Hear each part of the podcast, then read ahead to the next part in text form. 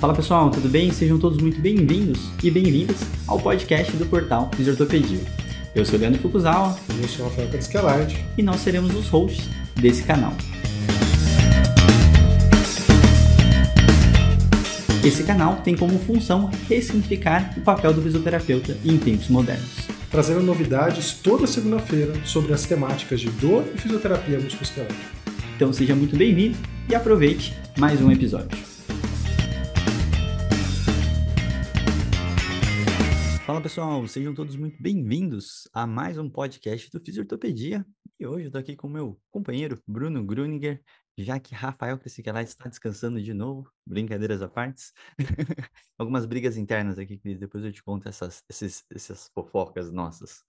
E a gente está aqui com uma grande convidada que já participou do nosso podcast, mas agora ela está participando e agora ela é professora da casa também. Então, com muita alegria, a gente anuncia Cris Guerino Macedo aqui, fazendo parte da nossa super equipe da Pós Esporte é, e Atividade Física.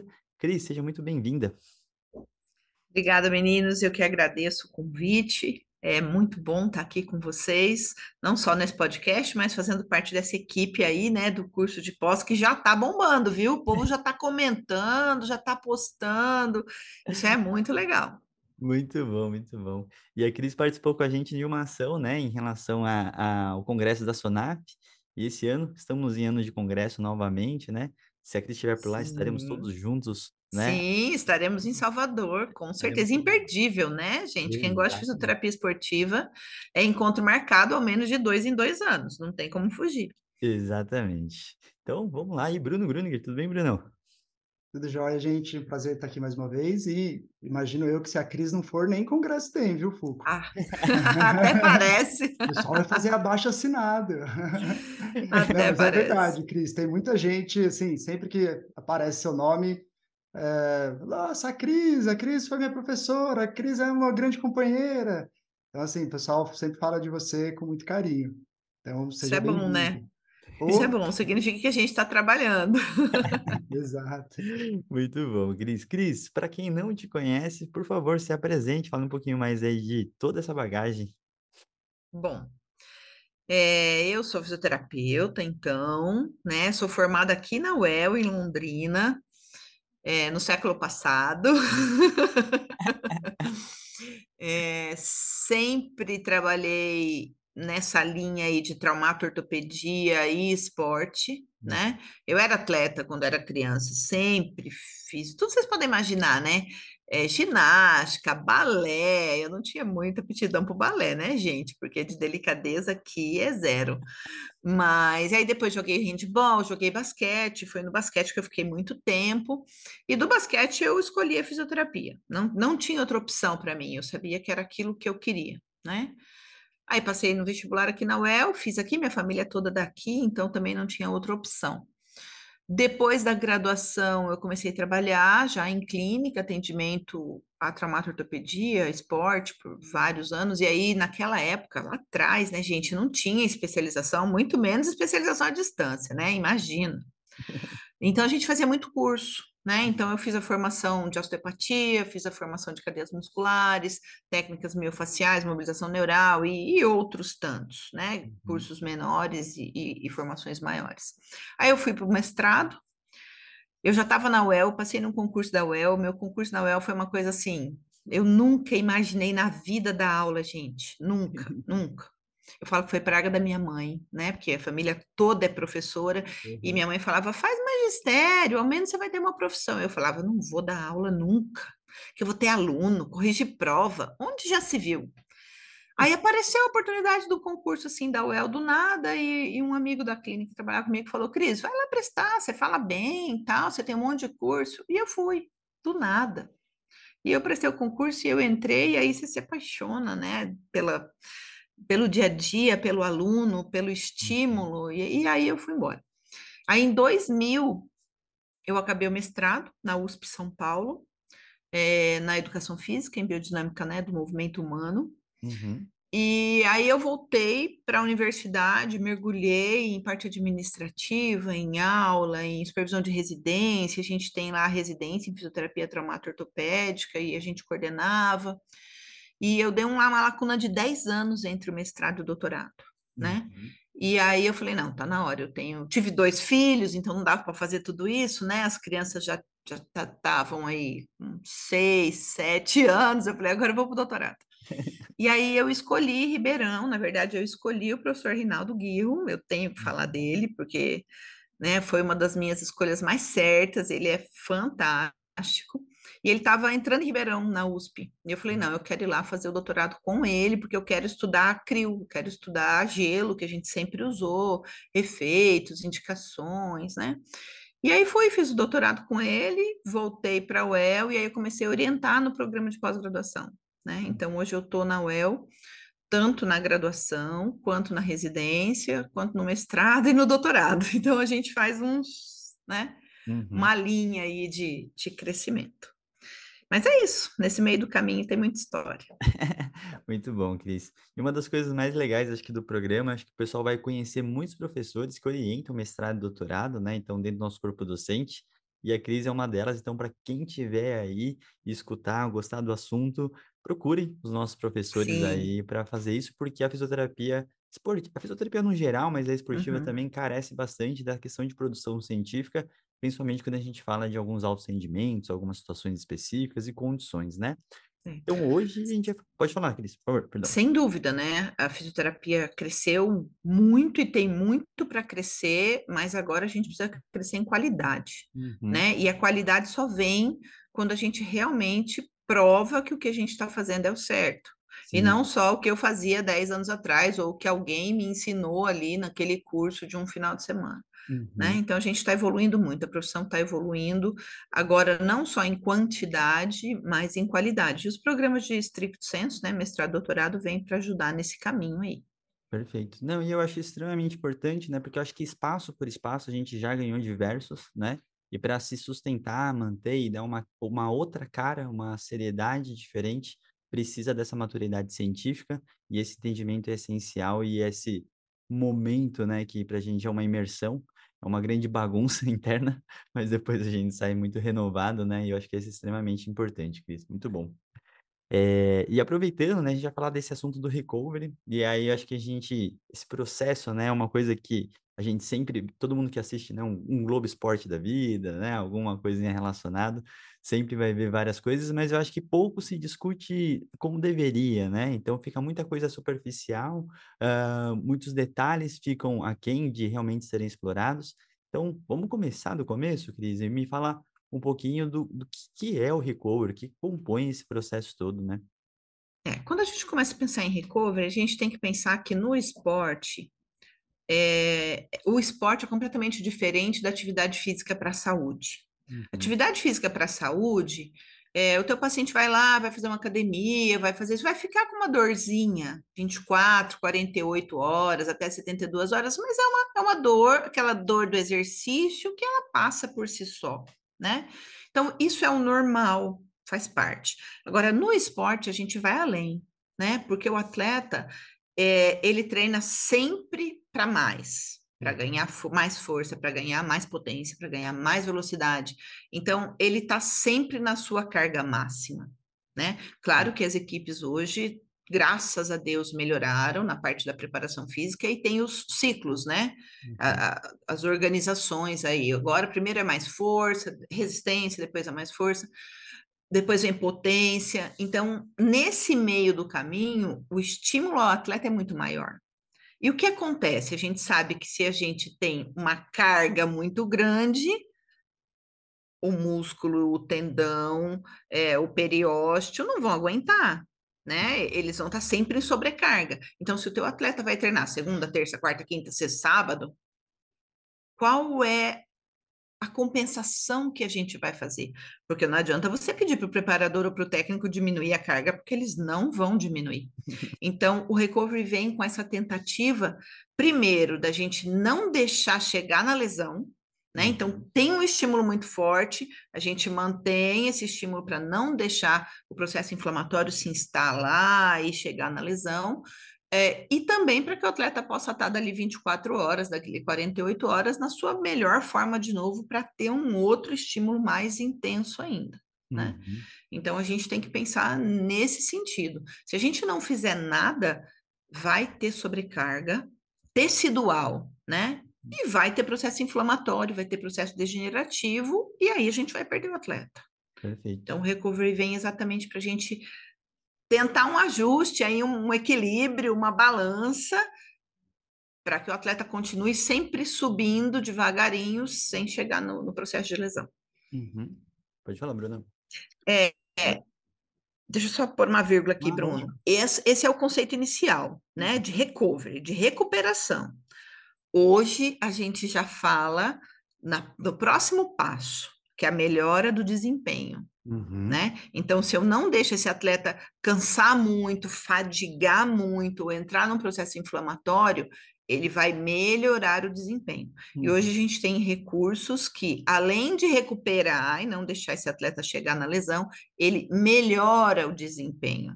Uhum. Então, o recovery vem aí com com, com duas vias, né? Depois de uma maratona, a gente vê o povo deitado lá na bota, na massoterapia, eles não estão pensando em desempenho, eles estão pensando em recuperar, né? Uhum. Mas se você tem um campeonato que, que a tua equipe joga todos os dias, dia sim, dia não, ou luta de manhã, de tarde e de noite, uhum. não é só recuperar, né? A gente tem que pensar na recuperação e no desempenho. Perfeito. Manda bala, Brunão. É, é, na fala da Cris, né, eu estava imaginando aqui também, quando que a gente é, tentou fazer uma popularização das estratégias de recover, né? Então, a gente sair do ambiente esportivo de alto rendimento e trazer para o nosso dia a dia, né, de clínica, assim.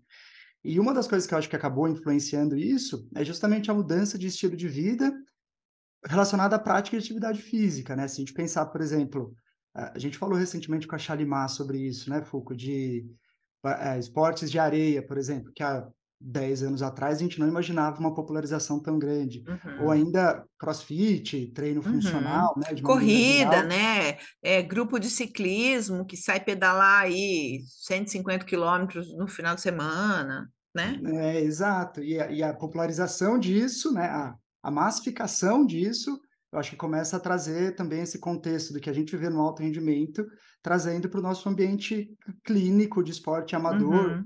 e desses atletas, né? Eu acho que isso é importante a gente entender para a gente fazer o, o, uma ponte aí, né? Que a gente acaba usando e, isso também. É, e destacar a importância, né? A uhum. importância do fisioterapeuta ter isso na sua clínica. Uhum. Tudo bem, se ele atende, se ele está lá com uma equipe ou com um atleta de altíssimo rendimento, ok. Mas, gente, atender atleta de altíssimo rendimento vai ser 1% da sua vida profissional. Uhum. O resto você vai atender atleta de final de semana, né? Uhum. Grupo de corrida, beach tênis, né? É, é a modinha do momento, uhum. ciclismo, enfim. E eles também querem, porque eles assistem na televisão, a internet mostra, eles seguem lá o Neymar e vê o Neymar fazendo oxigênio terapia. Pô, o que, que, é isso? Eu também quero, né? É. Então a gente tem que estar tá propondo isso para o nosso atleta barra ativo, vamos chamar do que quiser, né? Uhum. Porque ele vê que existe, ele também quer fazer. Legal. Eu acho bem legal a, a sua definição que você colocou inicialmente, Cris, para a gente começar essa conversa, porque é, a gente não está falando exclusivamente de ferramentas específicas. A gente vai falar depois, obviamente, uhum. mas eu acho que não é a principal pauta quando a gente fala de recovery, porque a gente tem que pensar um pouco mais nesse contexto como um todo para entender se precisa ou não de ações, né? Então, se eu estiver falando de um bom planejamento, se eu estiver falando de um bom cronograma, e também desse desse e essa motivação desse atleta, esse entendimento é muito importante, porque sabendo que a gente está no Brasil e que, tirando 1% até do pessoal do futebol tem grandes recursos, o resto também não tem grandes recursos. Não tem recurso, gente. Não tem. É lindo, uhum. né? Uma, uma bota, é lindo, uma, uma piscina de crimersão que tenha lá a máquina que filtra, que mantém a temperatura. Isso é lindo. É sonho de consumo de todo mundo, mas não é realidade. E aí a gente lidando com todos os atletas que podem ser de alto rendimento, mas muitas vezes, assim como a gente conversou com o pessoal do rugby, né? Eles trabalham de dia e são atletas de alto rendimento de noite, né? A gente tem que entender que esse processo do recovery, ele tem todo esse... Tá sempre nesse limítrofe, né? Entre performance, Exatamente. prevenção, rendimento, né? Então, é um processo muito complicado e é uma conta que ela é fácil de errar, né? Porque é um, um pingo para cima. Não é exata, né? Baixo. É, Exato. não é uma conta exata. Exato. É isso mesmo, um pulo para cima, um pulo para baixo, e é muito individual, uhum. né? Eu tenho lá 20 atletas na, na minha equipe. Três delas eu tenho que controlar. Às vezes, no meio da semana, eu tenho que chegar para a técnica e falar assim: ó, não dá para fazer academia, uhum. ou não dá para ir para a quadra, porque está muito cansada, Sim. né? Então, é, é esse conceito mesmo. Primeiro, entender, acompanhar, tá sempre, né, é, mensurando tudo isso, uhum. porque também não dá para ficar mais no achismo, uhum. né? Ao menos uma escala de dor, uma escala de percepção de esforço, para mensurar o quanto esse atleta está chegando no limiar de fadiga dele, uhum. para a gente tentar manter esse, esse equilíbriozinho aí que é difícil. Perfeito. E aí a gente ainda mexe muito com uma questão, né, que a gente sabe que tanto os prons quanto os prens fazem isso, que é a questão de percepção do atleta em relação ao seu desempenho e também ao seu estado geral. Então, é, é alguma coisa muito subjetiva que a gente tem, cada vez mais tem que ter essa capacidade de distrair para não ficar naquele chute, né? Do tipo, ah, aquele cara é o cara que dá migué, aquele cara que não sei uhum. o quê, uhum. né? E aí você acaba banalizando por uma estratégia extremamente passiva.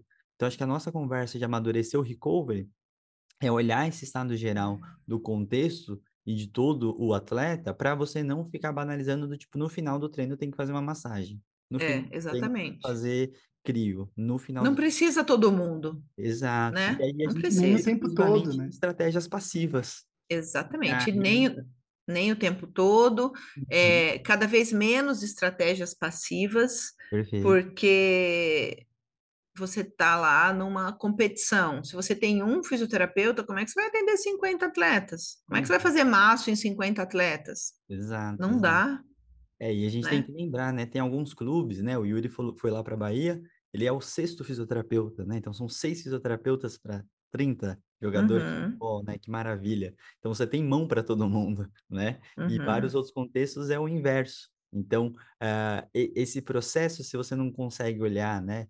Sono, alimentação, todos Isso. os outros fatores juntos, eles acabam uhum. sendo sempre superficialmente uh, vistos e a gente banaliza, como eu falei anteriormente, né? É, e aí, Fulco, a gente tem que entender que você tem que olhar para o atleta uhum. e você tem que conhecer uhum. uh, todo o esquema do treinamento dele, né? Quantas horas por semana, é, o que que ele faz? Ah, tá, faz, faz musculação duas vezes por semana, mas qual é o tipo do treino? Uhum. Se é uhum. força, se é potência. Quando as, as minhas meninas aqui que eu acompanho, né, do futsal feminino, quando elas entram no ciclo de potência, o meu atendimento lota, uhum. porque elas têm muita dor, aparece dor em tudo, até coisa que nunca apareceu, a gente já sabe. Então você tem que conhecer a fase do treinamento, qual é o objetivo do teu atleta. Ah, ele quer correr uma maratona. Será que ele tem condições de correr uma maratona? Uhum. Né? É, tem atleta que o técnico passa assim, assim, assim direitinho, mas ele faz duas vezes, ele faz dobrado. Uhum. É claro que daí ele vai chegar nesse limiar aí de fadiga muito grande. Então, uhum. Então, é subjetivo, mas a gente tem, exatamente como você falou, olhar amplo, abrir o olhar, não ficar só na queixa, não só ficar na dor e na fadiga, né? Uhum. Como falou, tem que ver o sono, tem que ver a jornada dupla ou tripla, tem gente que trabalha, que estuda e que treina, uhum. né? É, tem que ver alimentação, tem que encaminhar, o nutricionista é um parceiro importantíssimo do, do recovery, uhum. né? Sono, hidratação e nutrição, isso é básico. Não adianta eu ter a melhor estratégia de recovery se eu não orientar ou encaminhar o meu atleta nesses três pontos: sono, hidratação e nutrição. Ele não tem como. Legal.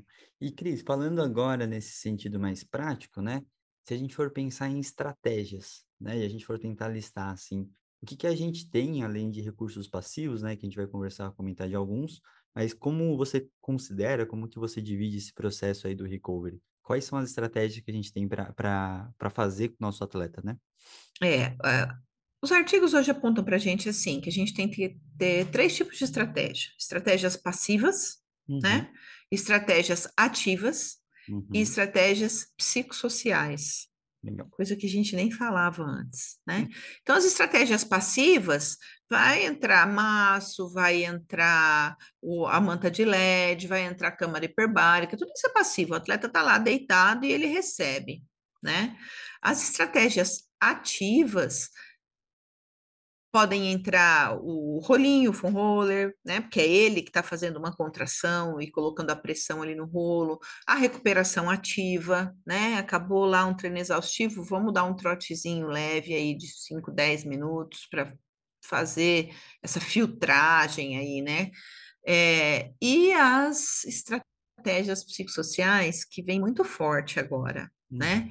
É, o estresse do atleta acaba com ele, acaba com o desempenho.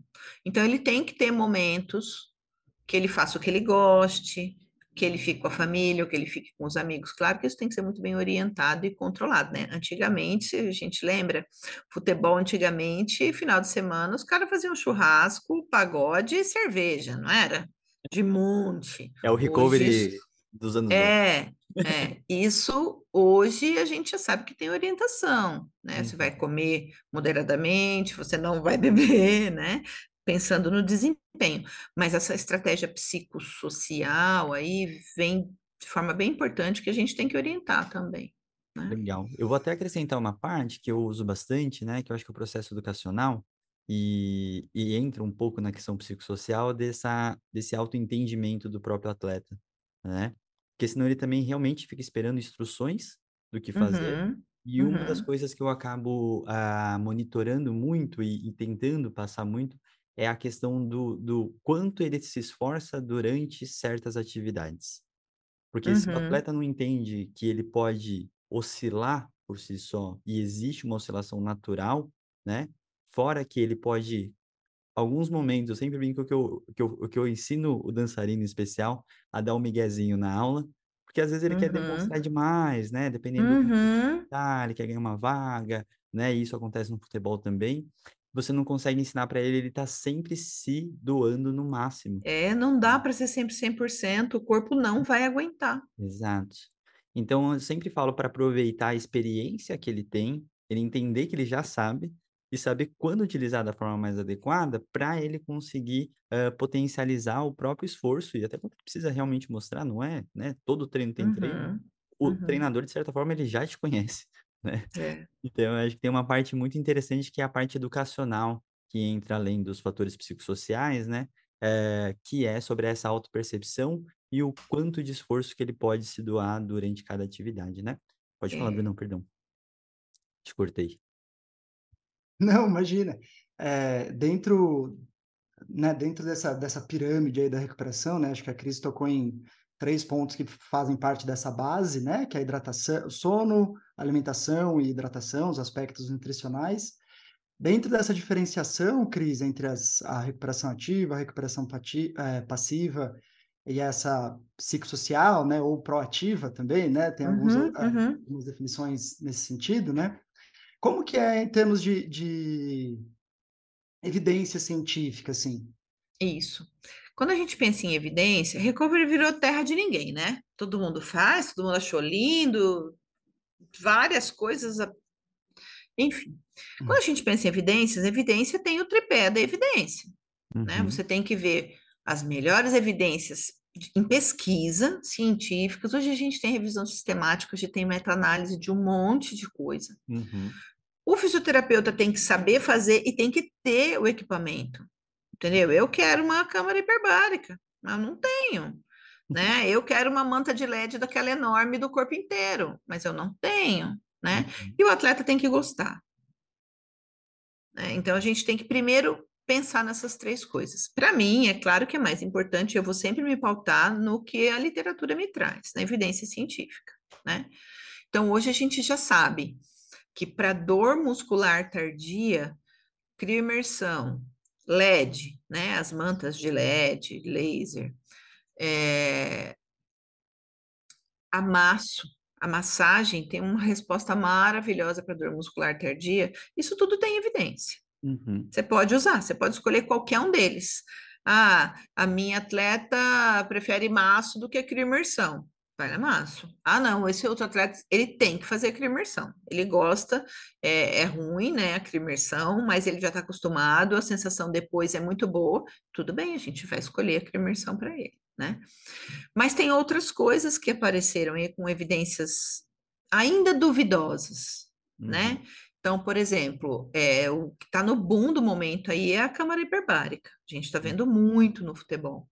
A tendência é que isso tenha uma resposta muito boa. A gente já tem alguma revisão sistemática, mas ainda assim, com poucos estudos, com um N pequeno, né? Mas é bem promissor, os resultados são promissores, uhum. tanto na dor muscular tardia quanto na melhora do desempenho. É, outra coisa que veio para ficar, e aí entra a educação, é o foam roller, né? É o rolinho. O rolinho, o atleta tem que fazer. Cada atleta tem que ter lá no final do treino, ele cata o seu rolinho e ele vai ficar 10 minutos. Elas fogem, né? As minhas atletas uhum. fogem, é castigo, mas a gente faz fazer. É, e leva o rolinho para casa. Uhum né? Porque se conseguir fazer no final de semana, então você associa aí uma contração ativa com amasso, né? Com a compressão da amasso aí no rolinho. Uhum. Os resultados também são bons. Ainda duvidosos, né? Ainda tem ensaio clínico sem resultado, outros com resultado bom, mas nada diz que é ruim, né? Uhum. Outra coisa que a gente tem no momento aí são as massagens vibratórias, né? As, as pistolinhas. Eu falo que tem pistolinha aí. Todo mundo está usando. Físio está uhum. usando, educador físico está usando, o atleta compra, já tem, né? Para dor muscular tardia, 24, 48 horas, a resposta é super positiva. Uhum. Né? Diminui a dor muscular tardia. Então, isso a gente já pode pensar aí que você pode indicar tranquilamente, porque tem evidência. Né? Uhum. Agora, existem outras coisas que tem uma salada de, de, tudo que você puder imaginar aí, né? Tem gente fazendo bandagem. Uhum. Não se sabe se vai dar resultado ou se não vai dar, né? É, dry needling. Poxa, qual a indicação do dry? A indicação do dry é, é para ponto miofacial, né? Uhum. É para contratura. Você vai colocar dry needle no corpo inteiro do atleta? Então, né? Então a gente tem que questionar, vem um, um bom senso aí. Entre outras coisas tantas que estão aparecendo. Ah, a bota, né? Esqueci de falar da bota. Grande bota. É, a bota vem aí no meio do caminho? Uhum. né? Ela não é a melhor evidência científica, não tem tanta evidência quanto o LED, quanto a CRIO e quanto a Maço, mas ela está num caminho crescente, né? O atleta gosta muito é, e vem um caminho crescente aí para a melhora da dor muscular tardia, mas a gente não dá para bater o martelo ainda que, que é a melhor indicação. Não. E aí, Cris, uma coisa que eu acho que é bem importante pensar, né? E, e eu acho que a complexidade do que você falou tá nisso, da, dessa divisão entre realmente ser um recovery necessário e o bem-estar do atleta, né? Isso é uma uhum. preocupação que a gente precisa ter, ou isso Sem pode dúvida. ser bagunçado e não tem problema Não, nenhum? não pode ser bagunçado, né? Uhum. né? E você tem que pensar muito assim, o que o teu atleta precisa? Certo. Ele fez um treino hoje super forte, uhum. e ele vai treinar amanhã, e ele vai treinar depois de amanhã. Então, se eu preciso diminuir dor muscular tardia para que ele melhore no treino de amanhã, eu uhum. tenho que escolher estratégias com boas evidências. Uhum. Né? Então, o que, que eu tenho comprovado que vai diminuir minha dor muscular tardia? É a massoterapia, a LED terapia, né? Ou fotobiomodulação, vamos chamar assim, Sim. né? É... E a CRIO, Uhum. Isso vai diminuir dor muscular tardia 24, 48, 72 horas. Legal. Com menos dor muscular tardia, ele vai treinar uhum. e ele vai melhorar seu desempenho, né? É, essas seriam as principais escolhas, porque já tem comprovação científica. Ah, tá, mas o meu atleta gosta de fazer a bota. Uhum. Vai falar para ele não faça a bota? Faça a bota, mas não pode ser a única estratégia porque ainda temos um ponto de interrogação, uhum. né? Então, faz uma, uma massagem de 10 minutos, que é uma coisa assim simples. Amasso para recovery é, não dura 10 minutos, uhum. né? E depois põe a bota. Então, você pode compor, né? Uhum. Agora, se ele gosta lá de ficar deitado assistindo televisão, não dá para a gente aceitar, porque a gente sabe que isso é a pior opção. Exato. Né? As evidências já dizem para a gente que o, o, repouso total é o que mais causa dor muscular tardia, então não dá, né? Uhum. E eu, eu queria até colocar um ponto que eu acho que ele é bem crítico e pouco falado, né? Como a gente muitas vezes fala nesse bem-estar, é pensar em contraindicações ou uhum. efeitos uhum. adversos, adversos. De todos esses instrumentos. Uhum. Então, acho que uhum. vale a pena, porque às vezes o pessoal fala assim, ah, mal não faz, e aí deixa é. o negócio, né, adoidado. É. Então, acho que é legal falar o... disso. Quando a gente fala em contraindicação, a gente tem que lembrar, assim, é, crimersão tem excelente evidência para dor muscular tardia, uhum. mas também tem evidência que ela é ruim para ganho de força muscular. Ótimo. Então, se o teu atleta está no período de treinamento de ganho de força, uhum. a crimersão não é a sua melhor opção. Uhum. Porque o treino dele vai dar o estímulo para força, o estímulo muscular para força, e na sequência você vai colocar uma crimersão que vai impedir cortar esse estímulo. Então, se o objetivo é força ou até potência muscular, a crimersão não é a sua melhor estratégia, ela seria contraindicada neste período, uhum. né? Apesar de ser boa para dor muscular tardia. Sim. Né? É, então a gente tem, tem, que, tem que fazer essas, essa, é, essa análise mais global. Não é faz de qualquer jeito que nada piora, né? Nada vai aumentar a dor, nada vai lesionar o teu atleta. Mas quando a gente pensa em desempenho, aí a gente uhum. tem né?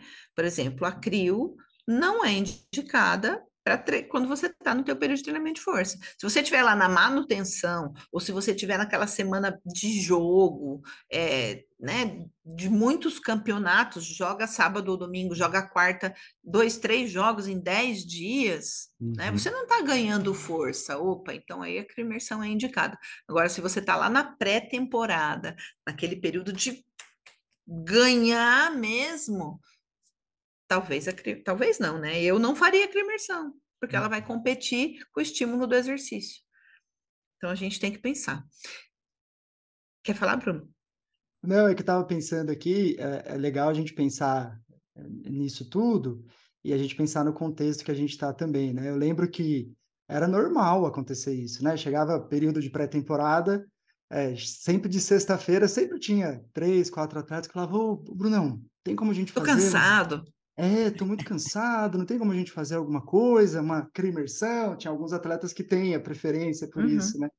E a gente conseguia educar o atleta, explicar, ó, agora é hora de acontecer isso, né? Quando você tiver num período de ter dois, três jogos por semana, muitos estímulos, né, numa fase diferente de treinamento, e, e é interessante a gente notar também como a, a intersecção entre as áreas é importante, né?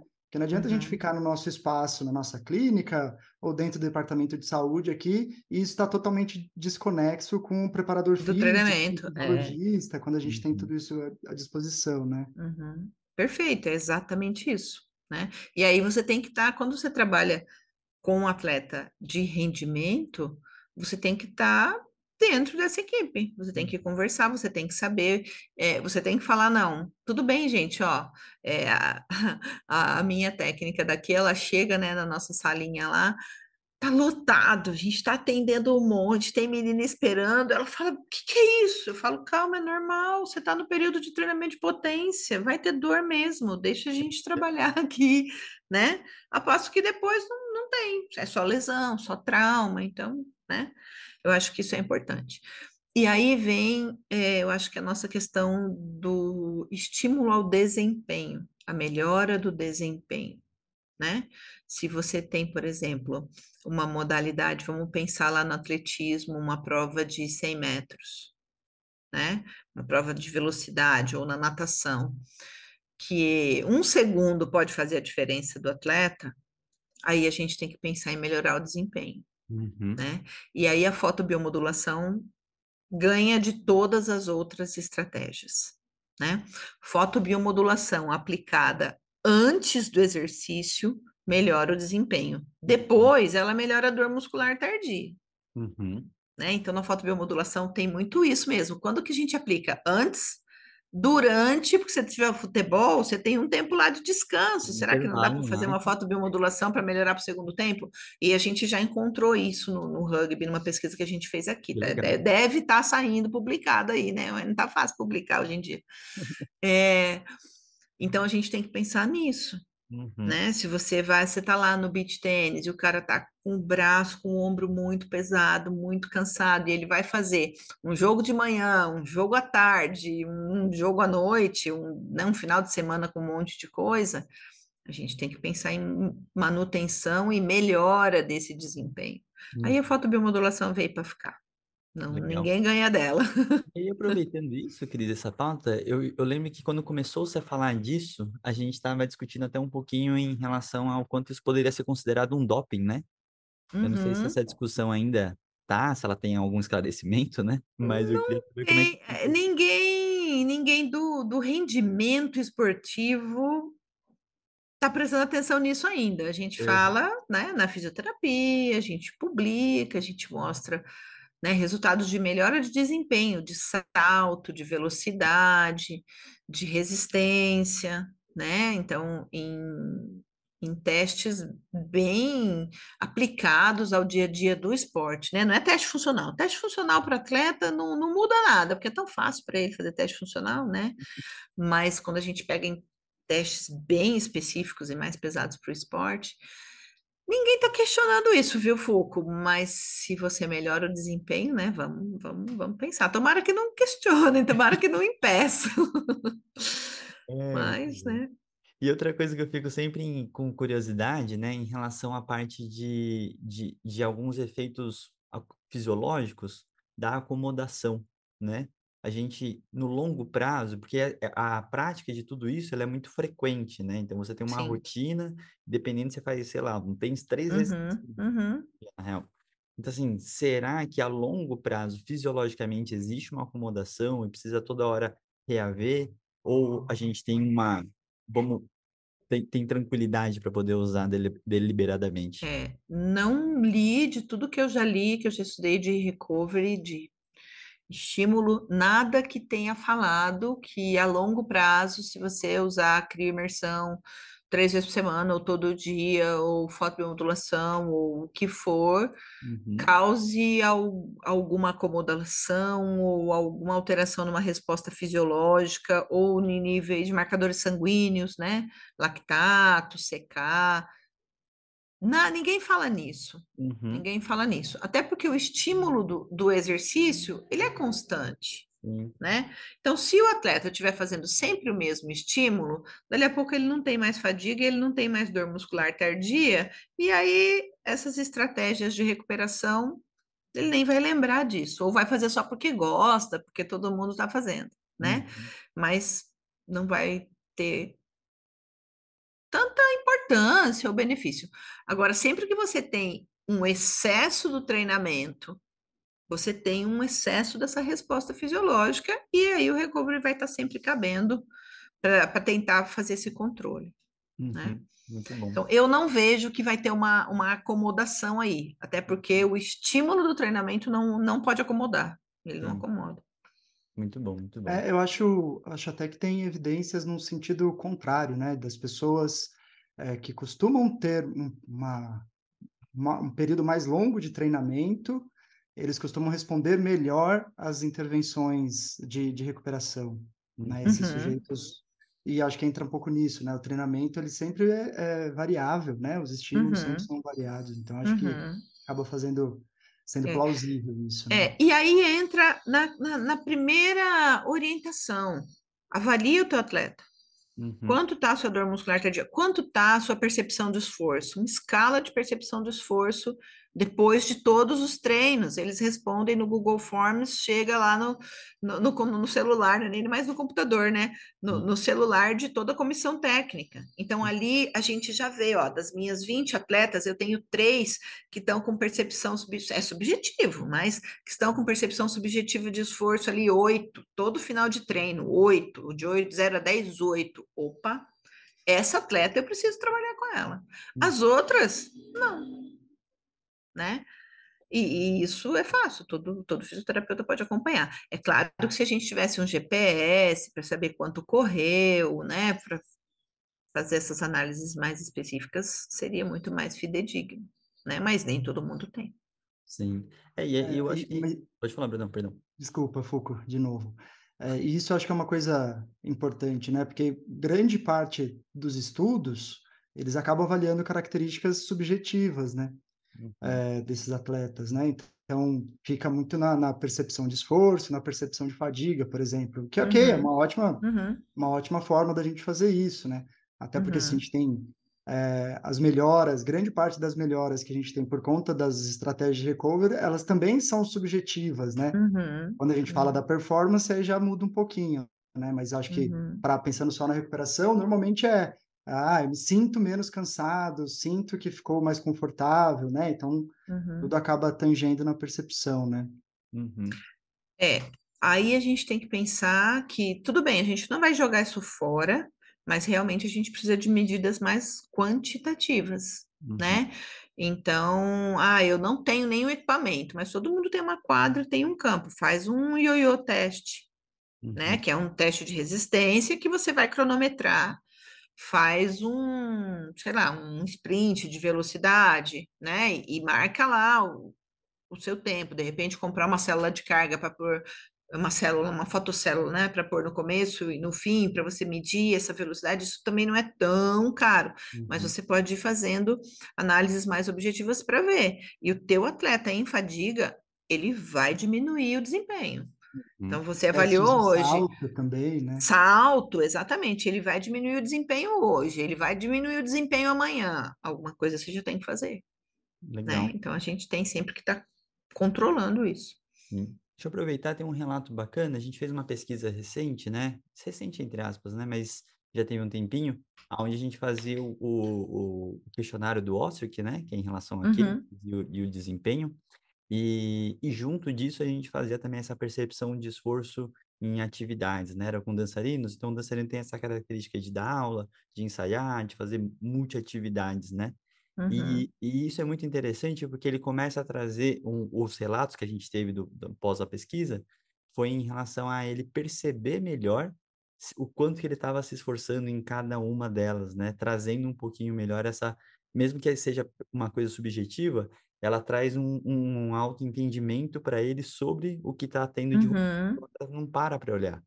E eu acho Isso. que esse momento que semanalmente ele começa a perceber, ele começava a perceber que, nossa, agora que eu vi que eu estava marcando oito de ansiedade em todas as semanas, eu estava marcando tanto de esforço em tal atividade, e aí ele uhum. consegue ter uma certa. Diferenciar, né? É, e aí entra, entra a educação, entra a uhum. educação. Uhum. Né? Ó, é, é, é o treino que está te cansando muito, ou é a musculação, ou, é a, ou é a, corrida do final de semana, ou é o teu trabalho, ou é, né? E, e aí a gente você, aí você consegue analisar e falar assim, ó, isso precisa mudar. É aqui que você não precisa fazer 100%, né? Uhum. Então isso, isso é muito importante. É, eu brinco sempre que eu falo assim, o balde é sempre o mesmo, que é seu corpo, né? O que tá entrando, o que tá saindo, não importa. A vida é tua, então assim, esse monitoramento. Uhum. Tudo, é... tudo interfere, né? Tudo é. interfere. Não dá para você falar assim, ó, tchau, que agora eu sou só atleta. Ou tchau, que agora eu só vou fazer meu, meu beach tênis lá no final de semana. Uhum. Não dá para separar. Né? Exato, né? exato. Muito bom. Cris, a gente está nos momentos finais aqui e eu queria que você aproveitasse. Já? Exato, essas coisas são rápidas, né? e a gente, eu queria aproveitar para a gente falar um pouquinho de perspectivas futuras, eu acho, né? Aonde que ainda está muito bagunçado, que o pessoal tem que tomar cuidado para não cair em cilada, e quais seriam uhum. essas perspectivas futuras aí para evoluir o processo de recovery? É, eu acho que tem muita proposta, tem muita coisa maluca, tem muita moda, né? Que o fisioterapeuta tem que sempre desconfiar. Primeiro desconfia, vai ver, estuda, procura, né? É, ah, tá, Cris, eu não consigo ler o artigo em inglês, tá, tá, mas você sabe que tem um fisioterapeuta X, Y, Z, que o cara pesquisa, que o cara estuda, que, ó, ele publica sobre isso. Então, tem a sua referência de qualidade, né? uhum. né? É,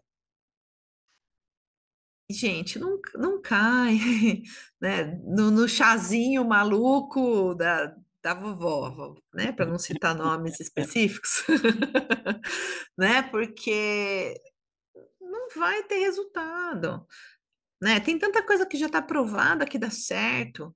Uma boa massoterapia. Ah, fisioterapeuta não gosta de massagem. Massagem é um dos melhores recursos que a gente tem. Uhum. Né? Recupera, melhora desempenho. Né? Você tem a massa, você tem o LED, você tem a CRIO, a fotobiomodulação, você tem a CRIO. Então, né? Cuidado aí com as, com as modas malucas que, que aparecem, né? E acho que as coisas novas, boas que vieram para ficar é a vibração, a massagem com vibração, né? A, a, a pistolinha, eu acho que isso dá um, um, aumento de fluxo sanguíneo no músculo, faz com que o músculo metabolize melhor, né? Uhum. O, o que sobrou ali do processo de fadiga, de, de excesso de força. É, a câmara hiperbárica veio para ficar. Né? Tem atleta que não gosta de jeito nenhum, uhum. mas os resultados de manutenção e melhora de desempenho são reais. Né? Uhum. Então, não é acessível para todo mundo, mas veio para ficar. Né? É... Outras coisas a gente tem que questionar. Uhum. É. Só acrescentando, eu acho que a questão da tecnologia também não significa melhor efetivo, né? Tem um pouco para inglês ver assim, todo aspecto de Isso. tecnológico, é uma tecnologia XYZ nova, e eu acho que a uhum. tecnologia uhum. bagunça muito nesse aspecto, né? Uhum. Então, né, uhum. você enfatizou muito que a, a massoterapia é, é sensacional, então assim, cara, é o que a gente tem de raiz, né? Uhum. então, eu acho que isso é importante colocar, porque muita gente fala assim, ah, não, mas isso é mais tecnológico, saiu aparelho novo, ou não uhum. sei o quê. Uhum. Não é porque o aparelho é novo que aquilo é mais evidenciado, uhum. né? Então, é. acho que a hora de cruzar essas duas coisas são essenciais. É, eu, eu, tenho que ser justa aqui, né? O, os estudos mais novos com a, com a compressão, com as botas, uhum. têm melhorado as respostas. Os estudos iniciais com as botas mostravam diferença zero com repouso. Uhum. Zero. Ficar deitado lá, sentado na cadeira, ou colocar a bota era a mesma coisa. Mas aí tem muito viés, né, gente? Estudo de má qualidade, com poucos atletas. Então, assim, as pesquisas com a compressão, com a bota de compressão, vêm melhorando e os resultados parecem ser melhores, uhum. né? Então, mas acho que a gente tem que ficar atento aí para o futuro, ver o que, que realmente vai acontecer. E a gente vê todo mundo fazendo bota, né? Sim.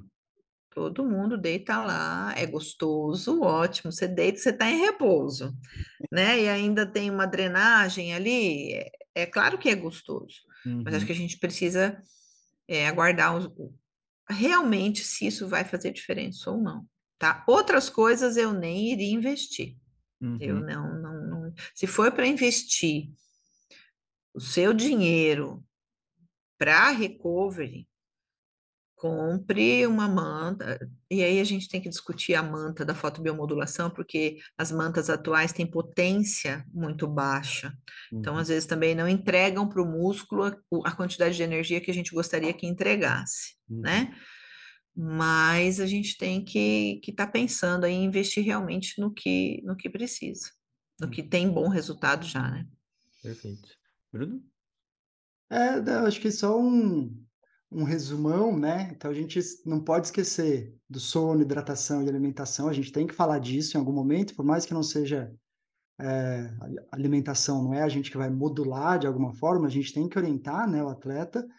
E aí, baseado nisso que a Cris tá, acabou de falar, né, acho que o que a gente tem de mais robusto, fotobiomodulação, massagem e crio. recuperação ativa, recuperação ativa e crio, exato, uhum. eu tinha pulado a crio. Então, acho que tem outras coisas, né? Beleza, mas eu acho que vale a pena esperar, né? Por exemplo, a câmera hiperbárica, igual a Cris deixou bem claro, né? Vamos, parece que vai ser super legal, mas uhum. antes de sair torrando. Indicando para todo mundo, porque não é barato, né? Eu nem imagino o valor disso, né? Acho que a gente uhum. respira e vamos fazendo o que a gente já sabe que funciona, né? Uhum. Perfeito, perfeito. Muito bom, Cris. Muito obrigado por, pelo tempo, pela conversa. Acho que foi uma boa atualização aí de, de tudo um pouquinho, né? Com certeza a gente vai conversar sobre isso mais aprofundadamente na pós. E com certeza. algum recado final aí onde que as pessoas te acham, além da Sonar, lá em Salvador, né? Por favor, fique à vontade. É, gente, vocês me acham no meu Instagram, né? Nas redes sociais é o mais fácil. Cristiane, underline Guerino, underline Macedo, tô lá, né? É, podem mandar direct lá que eu respondo. Às vezes eu demoro, tá, gente? Mas eu respondo.